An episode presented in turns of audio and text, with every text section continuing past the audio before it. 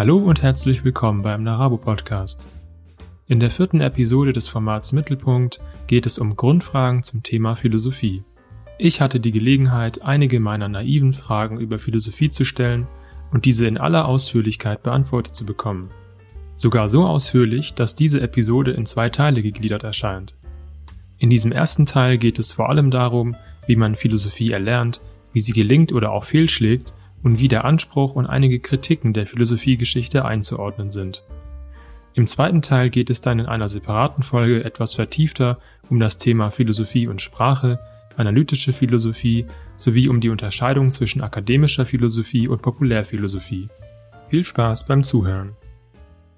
Also hallo Herr Zorn, willkommen beim Narabo Podcast. Ich möchte mit Ihnen heute über Philosophie sprechen. Erst einmal, was sie auszeichnet, wie man sie erlernt, wie sie gelingt und fehlschlägt, im Speziellen aber auch über das Verhältnis zwischen populärer und akademischer Philosophie und zuletzt über Vorurteile gegenüber der Philosophie. Bevor wir damit beginnen, möchte ich Sie bitten, sich selbst kurz vorzustellen. Ja, hallo. Ähm, vielen Dank für die Einladung, Herr Kimmele. Ähm, mein Name ist Daniel Pascal Zorn. Äh, ich bin äh, Philosoph und Lehrer an der Bergischen Universität Wuppertal.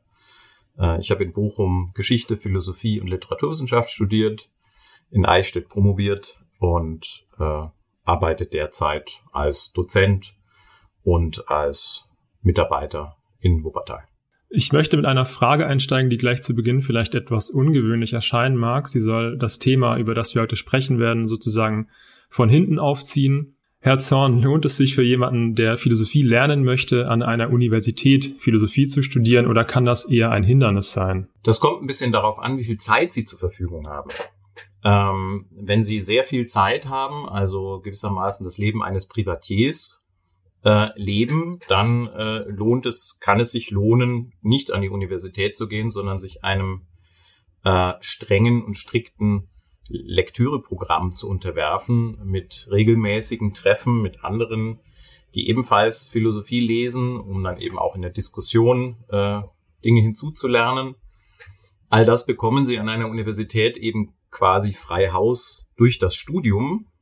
Ähm, insofern äh, ist die Universität diejenige Institution, die ihnen das näher legt, was sie sich sonst mühsam mit Disziplin erarbeiten müssen. Auf der anderen Seite ist es so, dass Universitäten durchaus stark geprägt sind von momentanen Modeerscheinungen in der Philosophie, auch von philosophischen Schulen.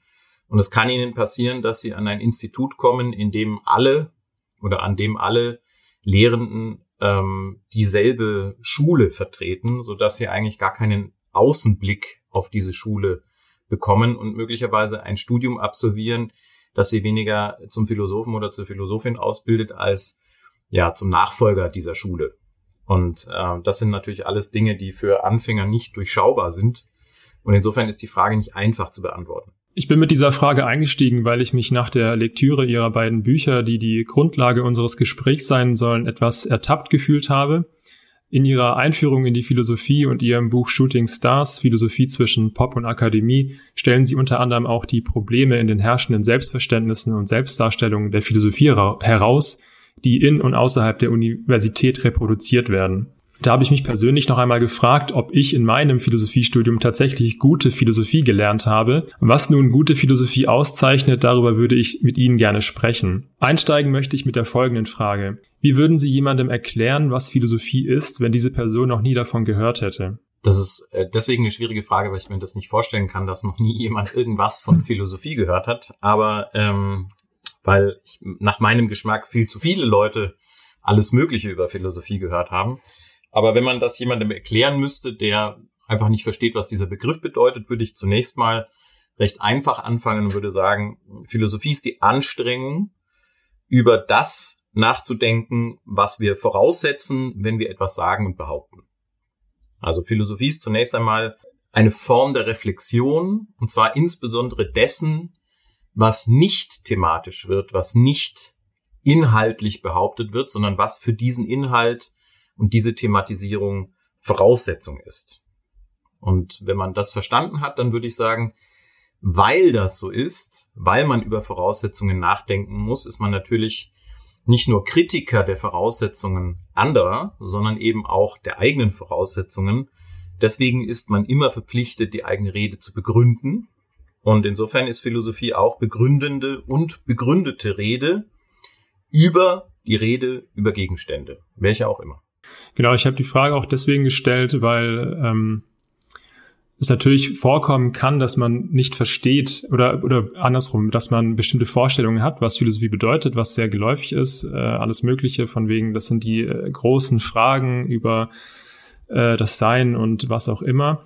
Aber gleichzeitig äh, stößt man doch oft auf Personen, die mit dem Begriff erstmal gar nichts anfangen können und sagen, ach, was soll das sein? Und äh, das ist gar nicht so leicht einzuordnen. Deswegen habe ich gemeint, dass diese Person vielleicht noch nie davon so richtig gehört hätte. Es war vielleicht etwas merkwürdig formuliert. Was würden Sie aber einer Person raten, wenn sie einen Einstieg in die Philosophie sucht und wovon würden Sie abraten?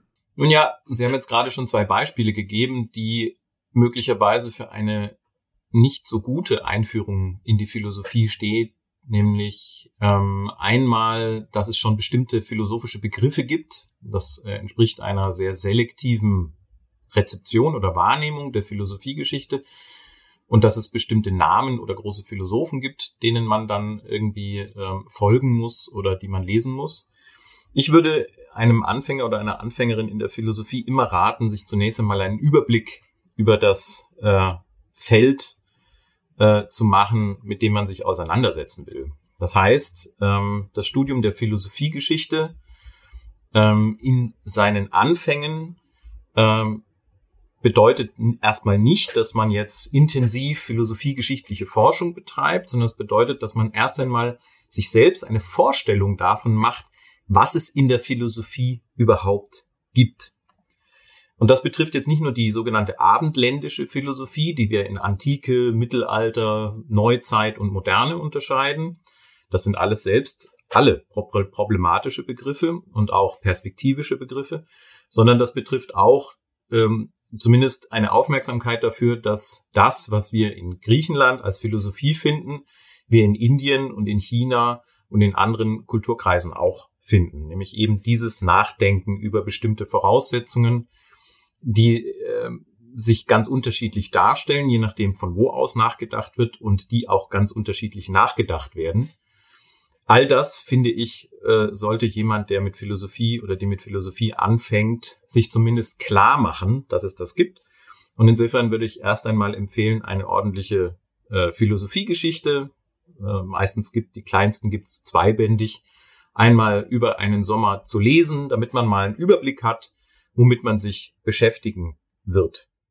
Genau, diese, diese Aufgabe ist an sich schon eine große Herausforderung, das, ähm, also sich selber da einen Überblick zu verschaffen. Könnten Sie da das Grundproblem der Philosophiedidaktik erläutern und skizzieren, wie man dieses auch überwinden kann? Ja, vielleicht darf ich noch einen Satz zu der, zu der Herangehensweise an die Philosophiegeschichte sagen. Mhm. Äh, der hat mit diesem didaktischen Grundproblem nämlich zu tun. Das Problem, womit man sich äh, äh auseinandersetzen muss, wenn man Philosophie studiert, ob an der Universität oder Autodidakt, ist immer, dass man ja noch gar keine Philosophie beherrscht. Also, wenn Philosophie die kritische Infragestellung von Voraussetzungen ist, man aber selber noch gar nicht weiß, wie das geht, muss man ja notwendigerweise irgendwelche Voraussetzungen machen, die man noch gar nicht kritisch hinterfragt. Das heißt, man beginnt irgendwo.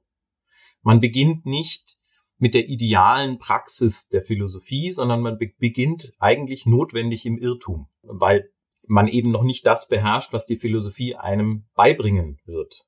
Deswegen ist es gut, wenn man am Anfang einen Überblick hat, aber das, was man in diesen kurzen Philosophiegeschichten findet, ist häufig sehr fragwürdig aus der Sicht desjenigen, der schon sehr viel mehr Philosophie studiert hat. Aber ein Anfänger oder eine Anfängerin wird das natürlich noch nicht sehen können. Das heißt, Wer sich mit Philosophie beschäftigt, und Philosophiegeschichte ist ein Beispiel, die Lektüre von philosophischer Texte ist ein anderes Beispiel, wird notwendig bestimmte Annahmen entweder übernehmen oder selber machen, die in Frage gestellt werden müssen. Das heißt, die Schwierigkeit und das didaktische Grundproblem der Philosophie besteht darin, dass jemand, der Philosophie lernen will, noch gar nicht das beherrscht, was er beherrschen müsste, um ja, einen philosophischen Lehrer in seiner Argumentation zu verstehen. Das heißt, man muss erstmal abgeholt werden dort, wo man steht, wo man im Irrtum über Dinge ist. Und ob das dann im Dialog geschieht oder ob man eine Philosophiegeschichte liest, sich einen Überblick macht, eine bestimmte Vorstellung von einem Philosophen hat, um dann eine viel detailliertere Philosophiegeschichte zu lesen und festzustellen, oh, das, was ich am Anfang gelesen habe, das kann ich jetzt quasi zu 70 Prozent ähm, in Frage stellen und muss es korrigieren.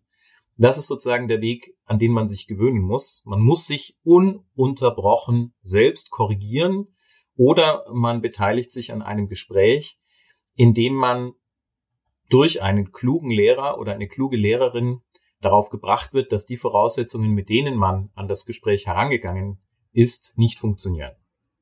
Und ähm, das Paradox oder das Grundproblem besteht eben darin, dass jemand, der Philosophie lernen will, um sie überhaupt zu verstehen, also um überhaupt zu verstehen, was Philosophie ist, sie eigentlich schon beherrschen müsste. Und das geht natürlich nicht.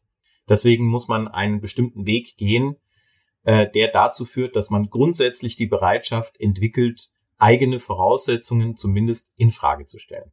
Ist das äh, ein Paradox, was nur für die Philosophie gilt? Also für mich klingt es zum Teil auch etwas, was man allgemeiner übertragen könnte auf das Problem äh, der Bildung. Also vielleicht so ein bisschen nach Gramsci die Herausforderung, wie man Pädagogik leistet, wenn man sozusagen immer diese Beziehung hat zwischen dem Lehrenden und den Lernenden und äh, der Lehrende muss sozusagen bestimmte Maßstäbe ansetzen, hat bestimmte Voraussetzungen, die übertragen werden, aber das widerspricht ja eigentlich dem Ideal von Bildung, dass äh, diejenigen, die, also die Lernenden, ähm, sozusagen äh, befähigt werden, selber zu denken. Äh, jetzt, jetzt, jetzt haben Sie sozusagen genau das gemacht, was, was sehr schön den Fall illustriert. Sie haben gesagt, gilt, Sie haben gesagt, gilt das nur für die Philosophie oder gilt das nicht auch allgemeiner für die Bildung oder Pädagogik? Aber Bildung und Pädagogik sind philosophische Themen ursprünglich. Das heißt, das, was Sie sozusagen jetzt gerade als allgemeiner angenommen haben und die Philosophie als sozusagen spezielleren Fall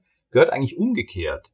Die Philosophie ist diejenige, die diese pädagogischen Probleme zum ersten Mal formuliert als didaktisches Grundproblem. Es gibt natürlich auch Rhetoriken, die das formulieren. Es gibt ja bestimmte äh, mathematische und wissenschaftliche Texte, die das problematisieren. Aber all diese Texte greifen zurück auf ein philosophisches Vokabular. Das heißt, der pädagogische Diskurs kommt aus der Philosophie. Er ist der speziellere. Und das ist sozusagen ein Beispiel dafür, wie wir, wenn wir aus der heutigen Sicht sprechen, die Dinge, die aus der Philosophie herausgekommen sind, die sich verselbstständigt haben, sozusagen als allgemeineren Horizont betrachten und die Philosophie als eine speziellere Form davon, während die Philosophie diejenige war, die das überhaupt erst als Problem sichtbar gemacht hat.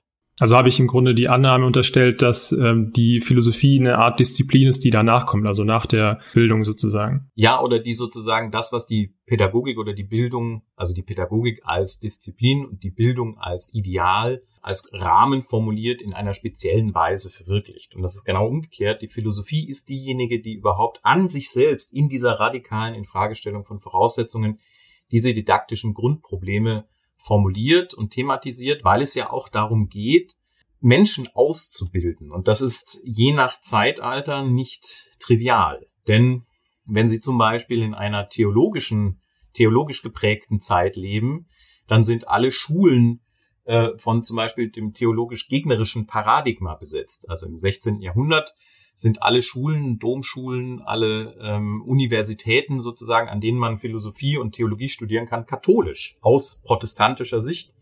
Das heißt, man muss eigene Schulformen entwickeln und muss darüber nachdenken, wie genau schaffen wir es, unseren Leuten das möglichst effizient beizubringen, sodass sie den, ja, den Abstand, den sie haben, weil diese katholische Lehre eben schon sehr viele Jahrhunderte existiert, ähm, wie können sie den einholen? Und viele dieser Pädagogiken stammen eben auch aus der reformatorischen Zeit, ähm, weil dort drüber nachgedacht wurde, wie können wir pädagogische Bildungsanstalten möglichst effizient in einem ja, dezidiert feindlichen Gebiet etablieren und wie können wir junge Leute möglichst schnell und möglichst effizient dazu bringen, in der Lage zu sein, mit diesem feindlichen oder gegnerischen Paradigma zu diskutieren.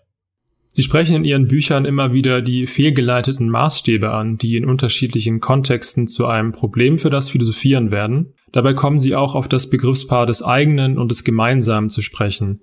Könnten Sie das erläutern?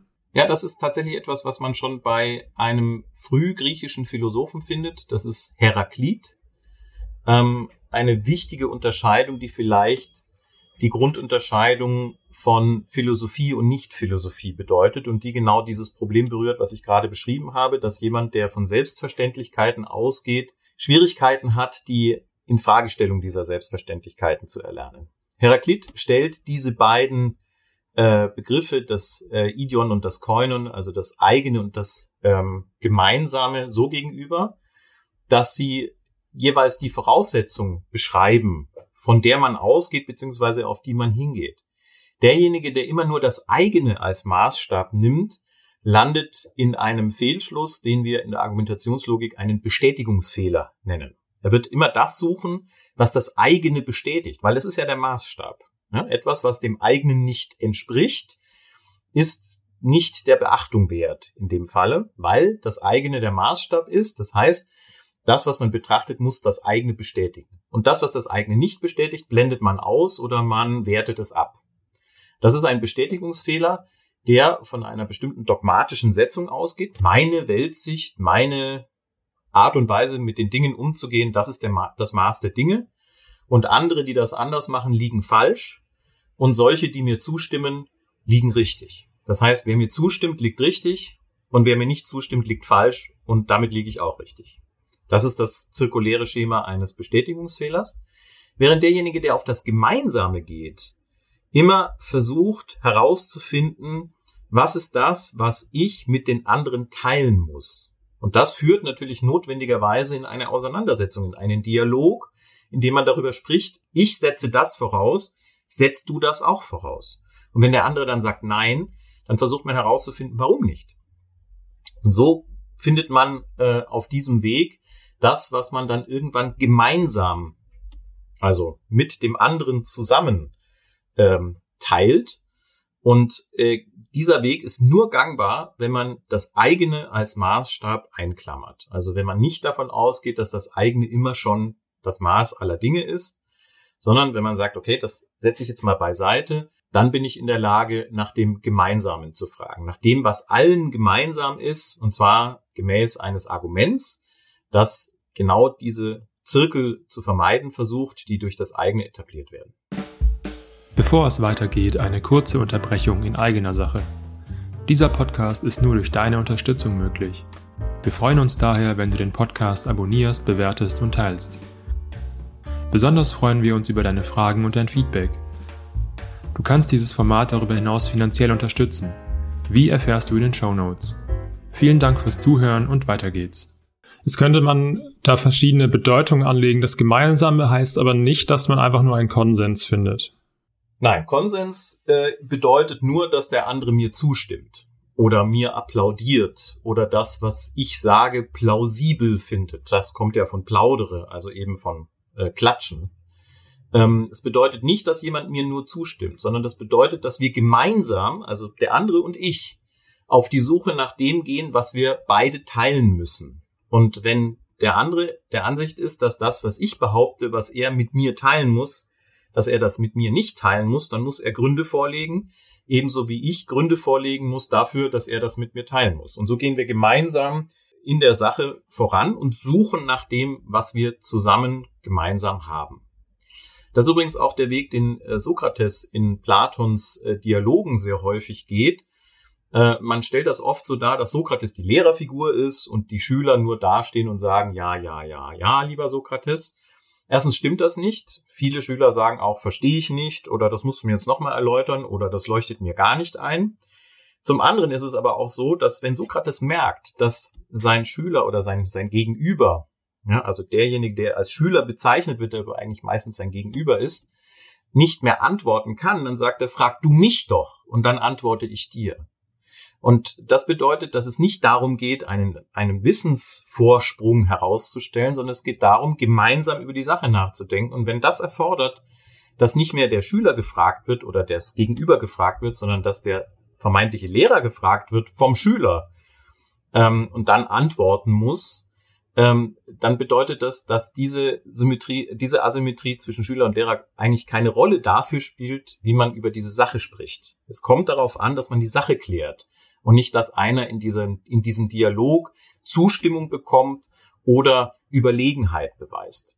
Gibt es, wenn man, wenn Sie sagen, dass das gemeinsam ist, was man dann teilen muss, gibt es da auch bestimmte sozusagen notwendige Dinge, die man teilen muss. Ich denke da an sowas wie den Satz vom Widerspruch oder sowas.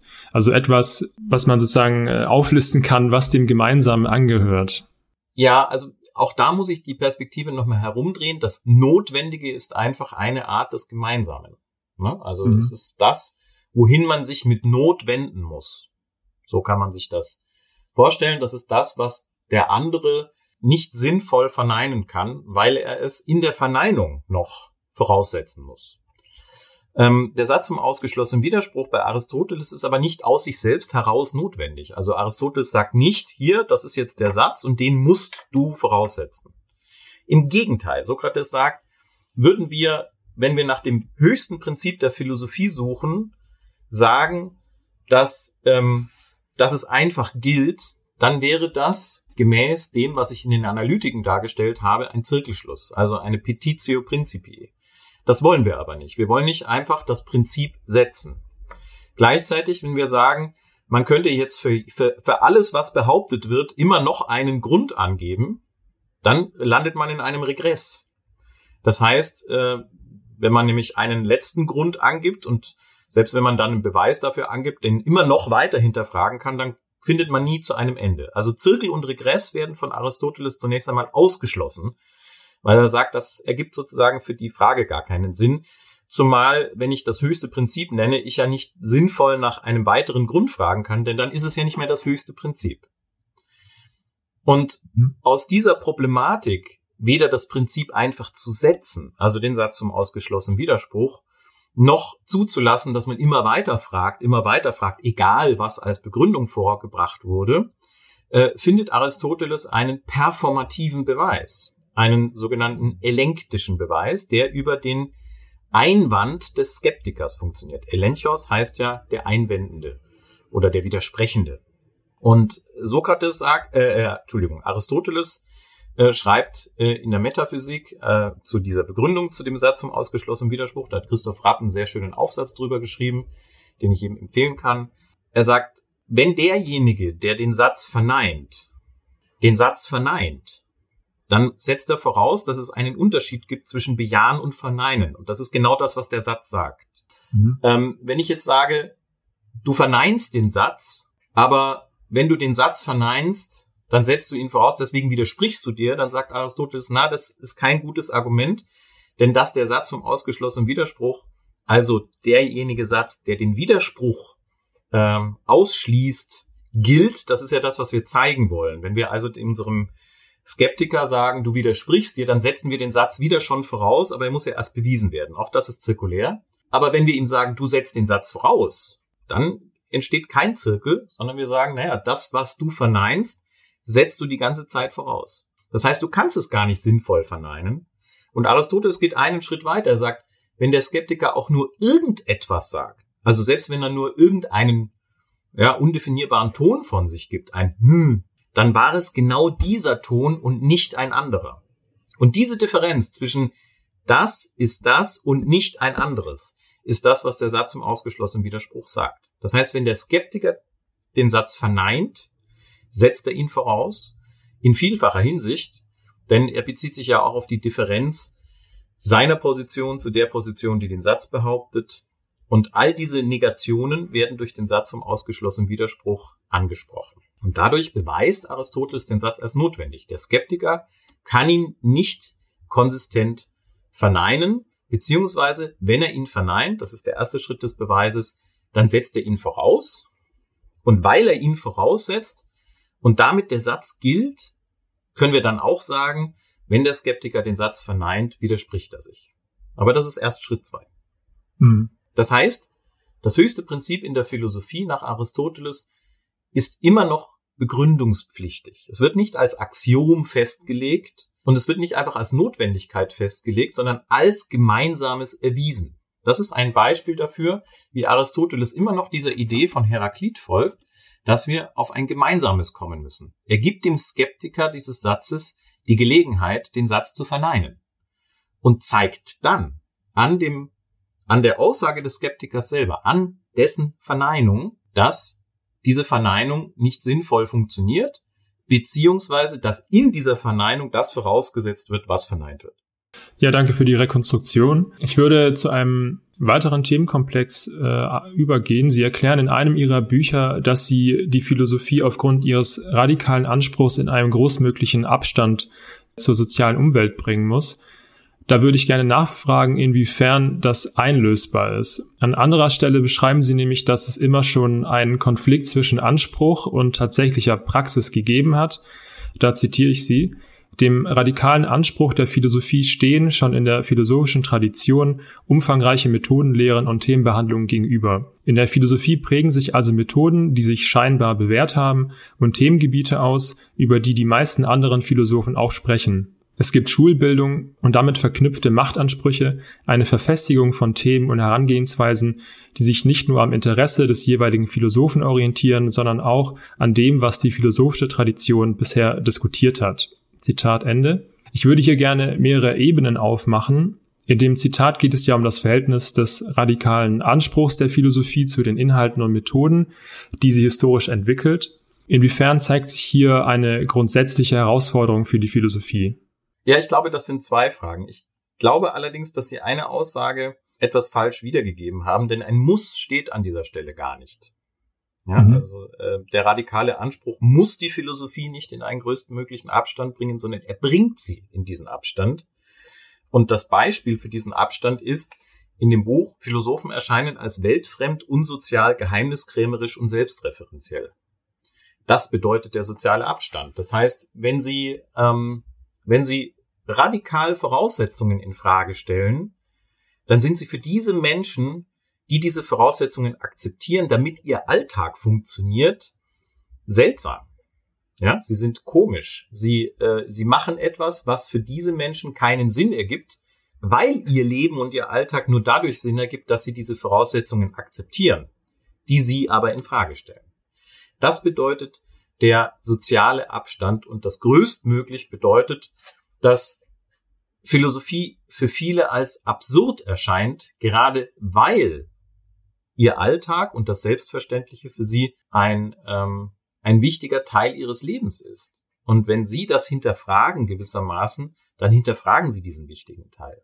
Zweitens gebe ich auch ein Beispiel aus dem äh, zweiten Brief von Platon, in dem er schreibt, Schüler mit guter Auffassungsgabe, mit gutem Gedächtnis, mit allseitig und gründlich prüfendem Verstande, schon Männer im Greisenalter, höre wenigstens seit 30 Jahren, welche gestehen, die anfangs ihnen ganz unglaublich erscheinenden Dinge erschienen ihnen nun ganz glaubwürdig und reell. Mit der Welt dagegen, welches sie früher für die reellste gehalten hätten, sei es jetzt das Gegenteil. Es geht um mhm. dieses Gegenteil. Das heißt, am Anfang, wenn man mit der Philosophie anfängt, dann erscheint die Philosophie in vielerlei Hinsicht absurd und seltsam und komisch und ja, ganz, äh, ganz in Frage zu stellen während die eigene Welt selbstverständlich und ganz normal erscheint. Aber je mehr man Philosophie treibt, desto mehr lernt man erstens, was das, was man für seltsam in der Philosophie gehalten hat, tatsächlich ist und dass es gar nicht so seltsam ist, sondern eigentlich ganz gut beschreibbar. Und zweitens lernt man, dass die eigene Welt, die man vorher für so selbstverständlich gehalten hat, durch sehr viele Voraussetzungen mitbedingt wird, die eigentlich in Frage zu stellen sind, die die Menschen einfach akzeptieren, weil ihr Alltag dadurch gut funktioniert, die aber zum Beispiel ungerecht sind oder die äh, absurde Voraussetzungen machen, die aber vielleicht auch zirkulär sind, so dass viele Menschen sich in einer Art ja Ideologie fangen, die sie gar nicht durchblicken. Das ist die die der soziale Abstand, um den es geht. Mhm. Zweitens ähm, das, was Sie angesprochen haben mit den, mit den Methoden und den Themen der Philosophie, hat etwas damit zu tun, dass Philosophen Philosophen lesen oder Philosophen Philosophinnen lesen. Zu dieser Differenz kommen wir noch. Nämlich, dass jemand, der ein Denkproblem bei jemand anderem aufgreift, Also ich fange mal nochmal von vorne an. Jemand hat ein Denkproblem und schreibt darüber einen Text und sagt, okay, das ist das Denkproblem, ich löse es wie folgt auf.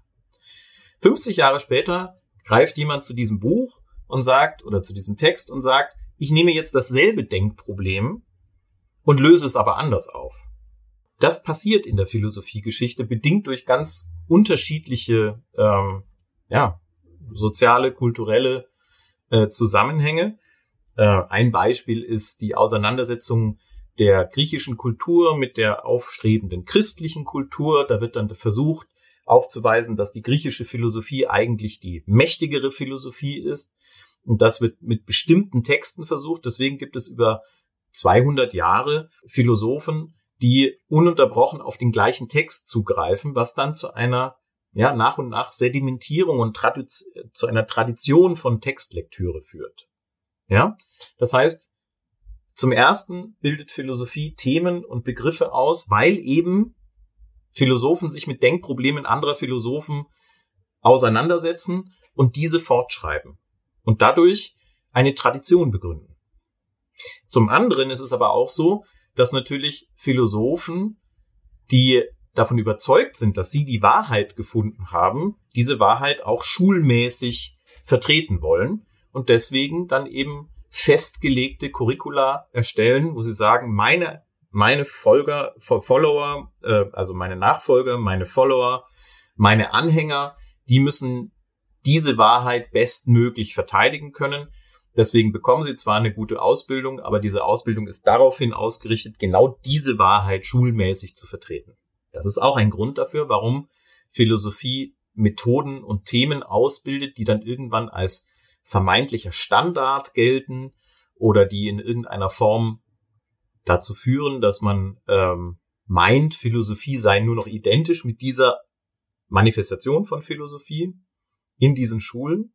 Das heißt, Philosophie ist, obwohl sie diesen sozialen Abstand hat, oder vielleicht gerade weil sie ihn hat, natürlich immer in der Gefahr, diesen sozialen Abstand dadurch zu verringern, dass sie sagt, naja, das mag euch jetzt unglaublich erscheinen, aber wir haben die höhere Wahrheit. Das heißt, das ist auch eine Rechtfertigungshaltung, in der man, wie das zum Beispiel in der modernen Philosophie ist, die Philosophie wird in Frage gestellt und dann sagt man, na, was wir machen, ist wissenschaftliche Philosophie.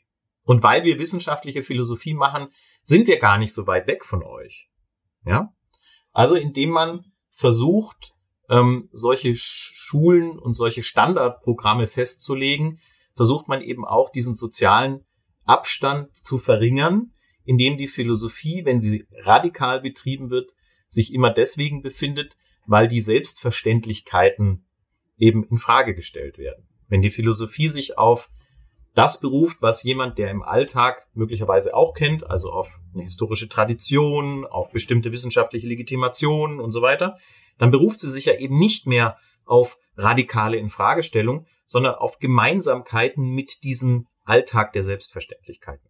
Ich hatte das mit der sozialen Umwelt auch so verstanden, wenn Sie dann von den Schulbildungen und den Machtansprüchen sprechen, dass da immer auch so eine Gefahr mitschwebt, dass der radikale Anspruch der Philosophie in Vereinfachungen äh, münden kann, die dann verfestigt werden, also in zum Beispiel bestimmten Schulen.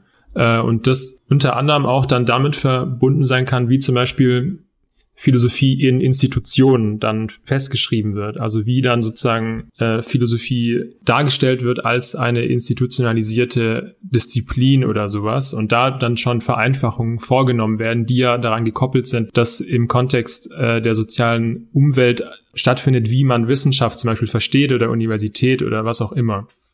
Da würde ich gerne eben diese Schulbildung nochmal ansprechen aus dem letzten Zitat und zwar erzeugen die in der öffentlichen Wahrnehmung der Philosophie oftmals den Eindruck, dass Philosophie dann so eine Art Sammlung von Weltanschauungen ist.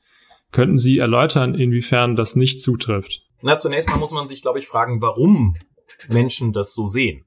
Ähm, und ich denke, das hat mit einer, naja, aus, aus dem Alltag von Menschen zunächst einmal plausiblen Wahrnehmung von Philosophie zu tun. Also jemand, der die Welt auf eine bestimmte Art und Weise sieht, sieht in philosophischen Texten, dass da jemand schreibt, der die Welt auf eine bestimmte andere Art und Weise sieht. Also er schließt erstmal von sich auf andere und sagt, naja, der hat halt die Anschauung und ich habe halt eine andere.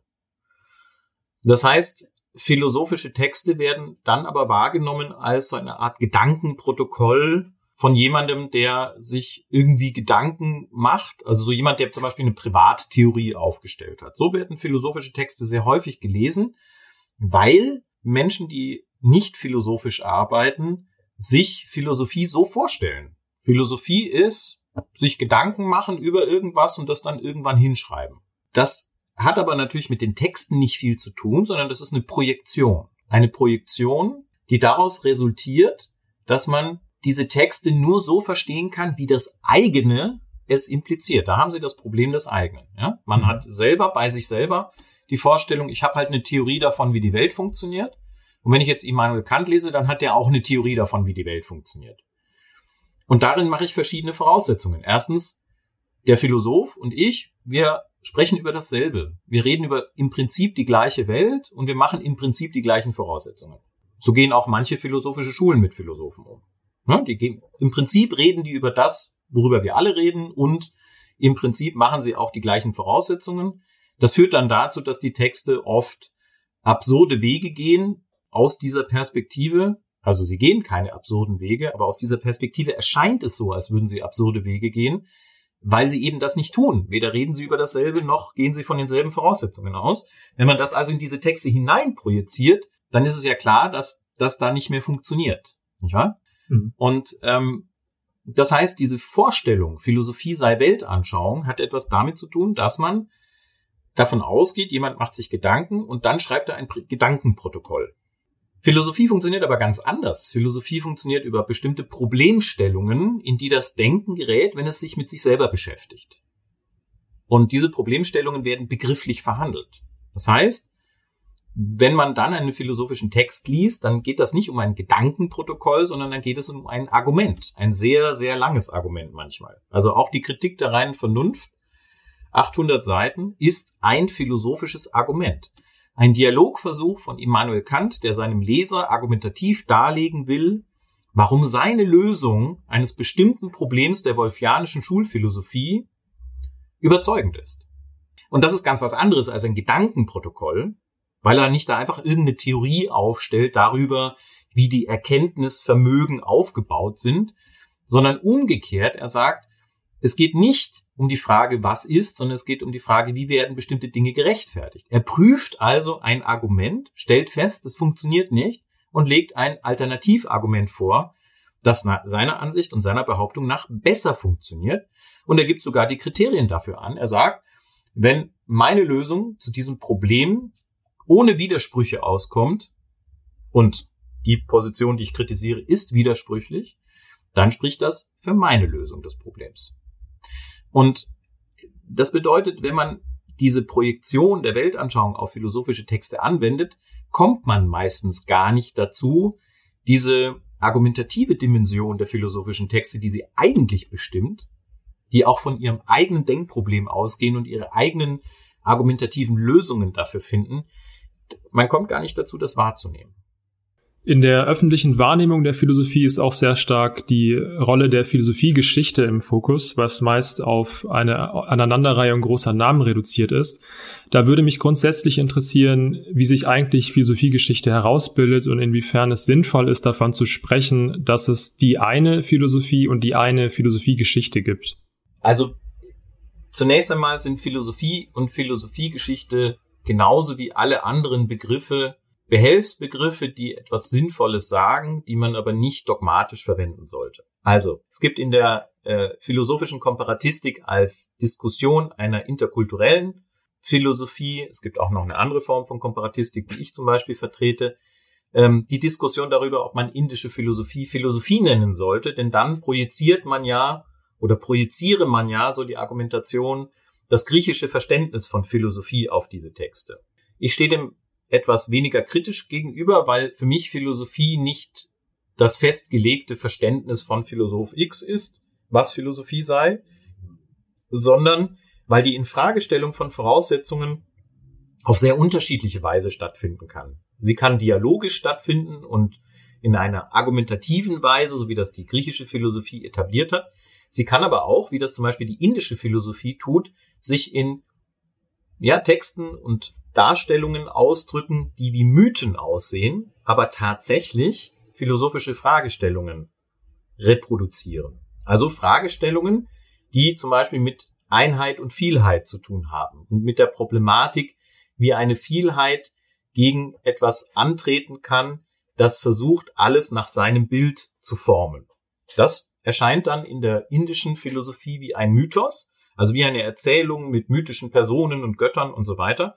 Wenn man sich aber die Struktur dessen anschaut, was da passiert, dann ist das durchaus ein philosophisches Problem, das dann eben auch einen bestimmten Lösungsansatz hat. Also man kann das nachvollziehen und dafür muss ich nicht irgendein ähm, griechisches Verständnis von Philosophie projizieren, sondern ich muss nur verstehen, wie das, was in diesen indischen Texten dargestellt wird, tatsächlich eben auch ein Problem aufstellt und ein Problem löst. Und so kann ich das auch mit anderen äh, Texten machen.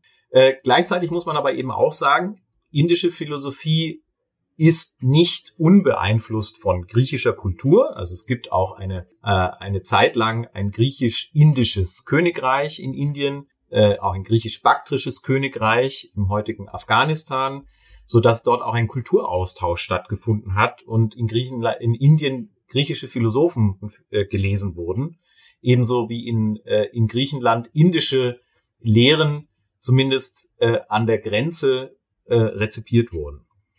Das heißt, wir können nicht einfach von getrennten Kulturbereichen ausgehen, die nichts miteinander zu tun haben, äh, sondern über die Handelsstraßen gibt es natürlich Austausch zwischen diesen Kulturen. Und es kann sein, dass wir Gemeinsamkeiten, die wir ähm, sehen, äh, einfach deswegen sehen, weil das Gemeinsamkeiten sind, die diese beiden Kulturen, äh, die für uns so getrennt aussehen, eben schon damals beieinander gefunden haben und dann in einem Text ausgedrückt haben, der schon beeinflusst ist durch die eine oder die andere Kultur. Deswegen müssen wir aufpassen, wenn wir von Philosophie sprechen, äh, dass wir zu einfach, äh, zu einfache Urteile fällen wie diese Kultur ist völlig getrennt und diese Kultur ist völlig identisch miteinander, sondern wir müssen eben Differenzierungen ein, einziehen und müssen gucken, welche möglichen Rezeptionen gibt es, welche Gemeinsamkeiten gibt es und sind die Begriffe, mit denen ich diese Gemeinsamkeiten ausdrücke, sehr dogmatisch, so dass sie die Texte überstrahlen oder sind sie Behelfsbegriffe, die ich, wenn sie nicht mehr funktionieren, möglicherweise auch verändern kann, so dass die Sache die Begriffe bestimmt und nicht die Begriffe die Sache bestimmen. Das zum Philosophiebegriff, würde ich sagen. Also Philosophie mhm. ist ähm, natürlich auch enger bestimmbar, wenn wir über den griechischen Begriff sprechen. Insofern ist das Begriffswort Philosophie mehrdeutig verwendet wie die meisten philosophischen Begriffsworte. Was die Philosophiegeschichte angeht, liegt die Sache meines Erachtens ganz anders. Philosophiegeschichte beginnt als ernsthafte Geschichtsschreibung etwa im 18. Jahrhundert. Es gibt natürlich vorher schon verschiedene Versuche, Philosophiegeschichte zu schreiben, so aber als historisches Unternehmen beginnt es etwa im 18. Jahrhundert. Und diese Arten von Philosophiegeschichtsschreibung sind nicht ähm, unverzerrt, sondern sie schreiben zunächst einmal natürlich den Autoritätswert bestimmter Philosophen fest und versuchen sie in eine Ordnung zueinander zu bringen. Und diese Ordnung ist natürlich auch mitbestimmt durch die Kultur Europas im 18. Jahrhundert, die mitbestimmt wird durch zum Beispiel die Normalisierung von Sklavenhandel, äh, die sehr starke äh, Abgrenzung gegen andere Kulturen, den Kolonialismus und so weiter und so fort. Das heißt, Philosophiegeschichte ist nicht einfach nur historiografische ähm, äh, Produktion, die völlig neutral stattfinden würde, sondern man muss die Perspektivität der Autoren mit einbeziehen. Diese, sage ich mal, kritische Philosophiegeschichtsschreibung die dann anfängt, diese Verzerrungen mitzureflektieren, die würde ich sagen, beginnt im 20. Jahrhundert langsam, wobei dort auch immer noch ein sehr starker Bezug auf diese alte Philosophiegeschichte da ist. Das heißt, wenn Sie Philosophiegeschichte als eine Philosophiegeschichte ansprechen, haben Sie immer das Problem, wer schreibt diese Philosophiegeschichte und mit welcher Legitimation. Mhm. Ich würde Philosophiegeschichte eher historiografisch verstehen, aber ich bin auch mit ausgebildeter Historiker. Das heißt, es gibt weder die eine Philosophiegeschichte, noch gibt es die eine Geschichte, sondern es gibt Geschichtsschreibung, die das, was sie schreibt, einem, einer Community vorlegt und diese Community kritisiert das dann und sagt, na, hier ist die Darstellung sachangemessen, den Quellen angemessen oder hier ist sie eben geprägt von einer bestimmten geschichtsphilosophischen oder ideologischen Vorstellung. Ähm, und hier weicht sie vollständig von dem ab, was wir tatsächlich in den Quellen finden können. Und so wird die Philosophiegeschichte genauso wie die Geschichtsschreibung selber in den Geschichtswissenschaften eben äh, einer ständigen Prozedur der Selbstkritik unterworfen, die aus ihr dann eine immer differenziertere Darstellung macht, die aber nicht als die eine irgendwie akzeptiert werden muss. Und hinzu kommt, dass in der Philosophiegeschichtsschreibung es natürlich auch Phänomene der Verdeckung gibt. Also zum Beispiel Philosophinnen gibt es recht viele in der Philosophiegeschichte. Es gibt aber kaum Philosophiegeschichten, die diese Philosophinnen verzeichnet. Das heißt, ähm, es gibt eine, eine Geschichte weiblicher Philosophie, die ja konstant verdeckt wird, indem eben Philosophiegeschichten von Männern über Männer geschrieben wird. Zugleich ist das, dass die Begründung oft für diese Auslassung, dass diese Philosophinnen eigentlich immer nur über Frauen sprechen und warum Frauen nicht sprechen dürfen. Und das ist natürlich ein, ein, ein fataler Zusammenhang. Das heißt, Sie müssen sich vorstellen, in der Philosophiegeschichte dürfen Frauen zum Beispiel in England in einer bestimmten Zeit äh, nur anonym publizieren oder unter Männernamen. Das heißt, sie dürfen gar nicht als sie selbst sprechen. Ihre, ihre, ihre Sprechposition als Frau wird verdunkelt. Und das ist natürlich für Philosophinnen das allererste Problem oft. Ne? Sie sagen, warum ist das so? Warum dürfen wir nicht auch philosophieren? Und warum dürfen nur die Männer philosophieren? Und so weiter. Und wenn, wenn das aber äh, das Thema dieser Philosophinnen ist, dann erscheint die Geschichte der Philosophinnen eindimensional auf dieses Thema reduziert. Und es lenkt sie natürlich aus Sicht einer männlichen Philosophiegeschichtsschreibung davon ab, äh, tatsächliche philosophische Probleme zu adressieren. Und das ist dann für männliche Philosophiegeschichtsschreiber mit ein Grund, sie sozusagen in die zweite, dritte, vierte Reihe abzuschieben, die dann in der Darstellung leider keinen Platz mehr gefunden hat. Aber man, da müsste man, dann eben kritisch nachfragen und sagen, naja, es ist gerade die Repression, die dazu geführt hat, dass diese Frauen wichtige Fragen gestellt haben, die wir heute der modernen Philosophie zurechnen, die aber durchaus schon Jahrhunderte zuvor von Philosophinnen gestellt wurden. Und insofern sind diese Philosophinnen massiv relevant für die Philosophiegeschichte, gerade weil sie die einzigen sind, die diejenigen Bedingungen problematisieren und thematisieren, die in der oft abstrakten männlichen Philosophie gar nicht thematisch werden. Und das ist so ein Grundproblem der Philosophiegeschichtsschreibung und etwas, was sich gerade langsam korrigiert. Ob es sich erfolgreich korrigiert, wird die Zeit zeigen. Aber die eine Philosophiegeschichtsschreibung gibt es nicht genauso wenig wie die eine Philosophie. Genau auf die Kritiken, die Sie gerade angesprochen haben, möchte ich jetzt noch genauer eingehen. Und zwar verorte ich das in der nächsten Ebene zum Thema Anspruch der Philosophie oder besser wurde gesagt Philosophiegeschichte und des Abstands zur sozialen Umwelt. Die feministische und postkoloniale Kritik knüpft da ja an und kritisiert, dass die Philosophie zwei Selbstverständlichkeiten unreflektiert vorausgesetzt hat, nämlich einmal ihren eurozentrischen Blick und die Sprecherposition des Mannes. Würden Sie der Position zustimmen, dass das, was wir als Philosophie zu verstehen gelernt haben oder als Philosophiegeschichte besser gesagt, sich hier nicht ausreichend von einer bestimmten sozialen Umwelt abgelöst hat, die Sie ja eben auch erwähnt hatten, also die Philosophie, die zum Beispiel parallel zum Kolonialismus äh, entwickelt wurde und so weiter. Naja, sich sozial von der Umwelt ablösen bedeutet nicht in jeder Hinsicht. Es bedeutet erst einmal in der Beurteilung von Normalität und Anormalität. Ja, das, was, das ist das, was ich in dem Buch aufgeführt habe. Es bedeutet nicht gleich, dass man sich in jeder Hinsicht von der sozialen Umwelt distanziert. Auch Platon war immer noch ein typischer Mann in der athenischen äh, äh, Gesellschaft, auch wenn er in seiner Akademie äh, unterschiedslos Männer und Frauen unterrichtet hat und da jetzt auch gar keinen Grund gesehen hat, da eine wesentliche Differenz einzuführen. Das heißt, äh, natürlich sind Philosophen und auch Philosophinnen Menschen, die in einer bestimmten Kultur, in einer bestimmten Zeit, in einer bestimmten Sozialisierung situiert sind. Und diese Situation äh, schlägt sich durch. Die Frage ist, wo das relevant ist für die philosophische, für die philosophische Problematisierung und die philosophische Frage, die diese Philosophie bestimmt. Also ist das immer schon relevant und äh, ist jede philosophische Frage davon berührt? Und ich würde sagen, es ist eigentlich die Rhetorik politischer AktivistInnen immer alles vorauszusetzen, ohne dafür eine hinreichende Begründung zu geben und zu sagen, ja, das ist immer relevant und jede Philosophie, die das nicht macht, ist sozusagen abzulehnen. Das würde ich als politisch-aktivistische Pers Perspektive sehen, mhm. denn sie geht von einer verabsolutierten Position aus, die nur noch eine Antwort zulässt, nämlich die richtige Antwort. Und wer die falsche Antwort gibt, ist ausgeschlossen. Das ist wieder ein Dogmatismus, mit dem ich nicht viel anfangen kann. Aber man muss natürlich sagen, ja, natürlich ist die Philosophie im Großen und Ganzen, so wie sie auch insbesondere in der Philosophiegeschichte dargestellt wird, eurozentrisch und geprägt vom Kolonialismus und geprägt von der Normalisierung des Kolonialismus, des Sklavenhandels und so weiter.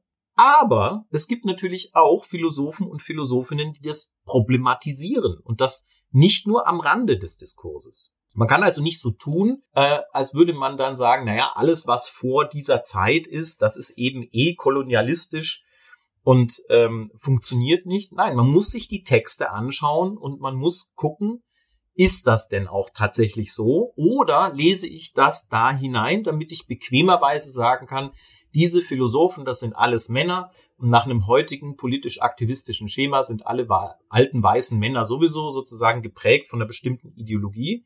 Da muss ich klar mit mir selber in die Selbstkritik gehen und sagen, ist das Kritik oder ist das schon Polemik? Denn Kritik bedeutet Prüfung. Also ja, wenn ich in einer bestimmten Zeit sehe, dass ein Philosoph unproblematisch voraussetzt, dass Sklaverei ähm, äh, kein Problem ist, dann kann ich sagen, ja, das kann ich in diesen Texten wiederfinden. Wenn ich aber in derselben Zeit einen Philosophen oder eine Philosophin finde, der die das in Frage stellt und sagt, nee, Sklaverei ist gar kein, gar, gar nicht unproblematisch, sondern es ist hochproblematisch und zwar aus folgenden Gründen, dann kann ich nicht einfach davon ausgehen, dass es die Philosophiegeschichte betrifft, sondern dann muss ich eben sagen, ja, es betrifft zum Beispiel jenen Philosophen, der in einer adligen Gesellschaft sozialisiert wurde, der selber so ein bisschen kleiner Landadel ist, der sich auch nur in seinen Kreisen bewegt hat. Und dann gibt es den anderen Philosophen, der vielleicht selber eine Schiffsreise gemacht hat und der die Zustände vor Ort selber beurteilen konnte.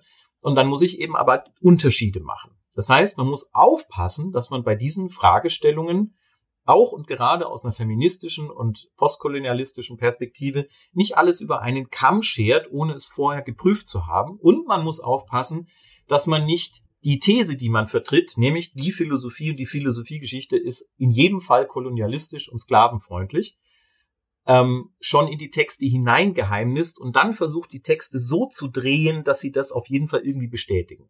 Weil dann betreibe ich keine Hermeneutik und ich betreibe keine Kritik mehr, sondern dann betreibe ich eigentlich nur den Versuch, meine eigene Überzeugung zum Maßstab für die Philosophie zu machen, also wieder das eigene zur, zur, zur, zum, zum Maßstab für das zu machen, was ich untersuche.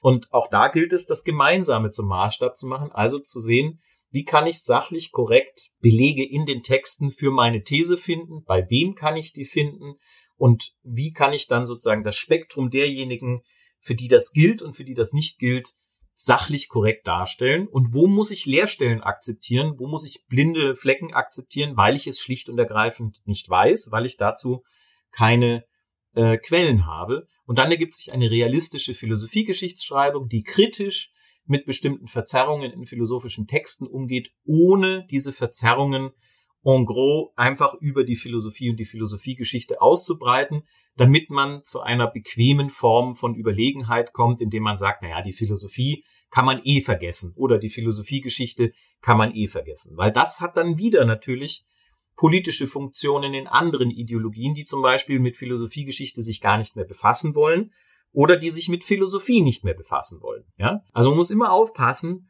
die Instrumentalisierbarkeit des eigenen Dogmatismus ist viel problematischer als das, was man untersucht und dann sachlich tatsächlich darlegt, wenn man sich auf Quellen beruft.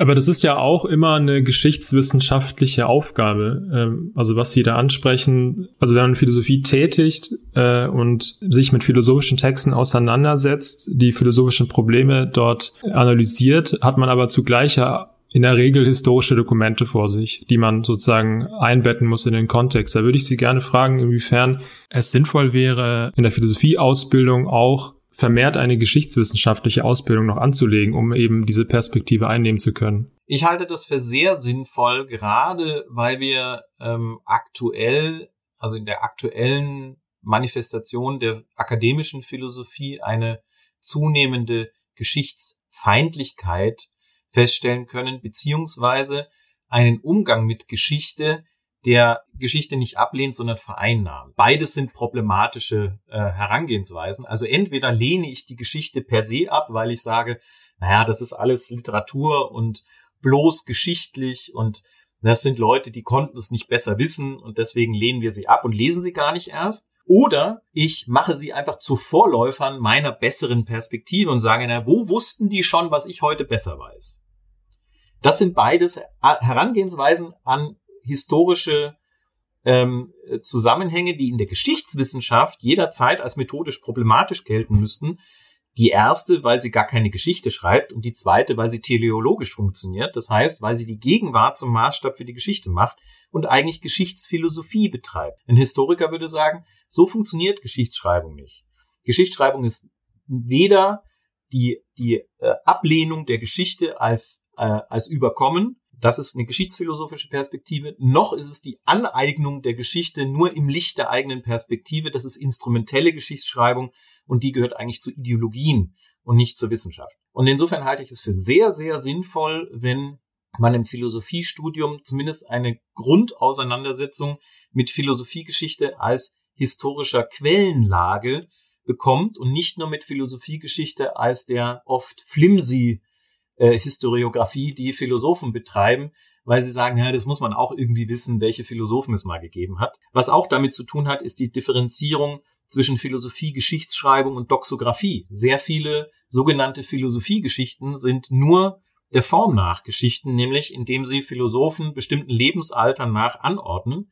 Was sie dann inhaltlich betreiben, ist einfach nur die Leben und Lehren der Philosophen, wie sie irgendwie kolportiert wurden oder nach der bevorzugten Lehrquelle zitiert werden.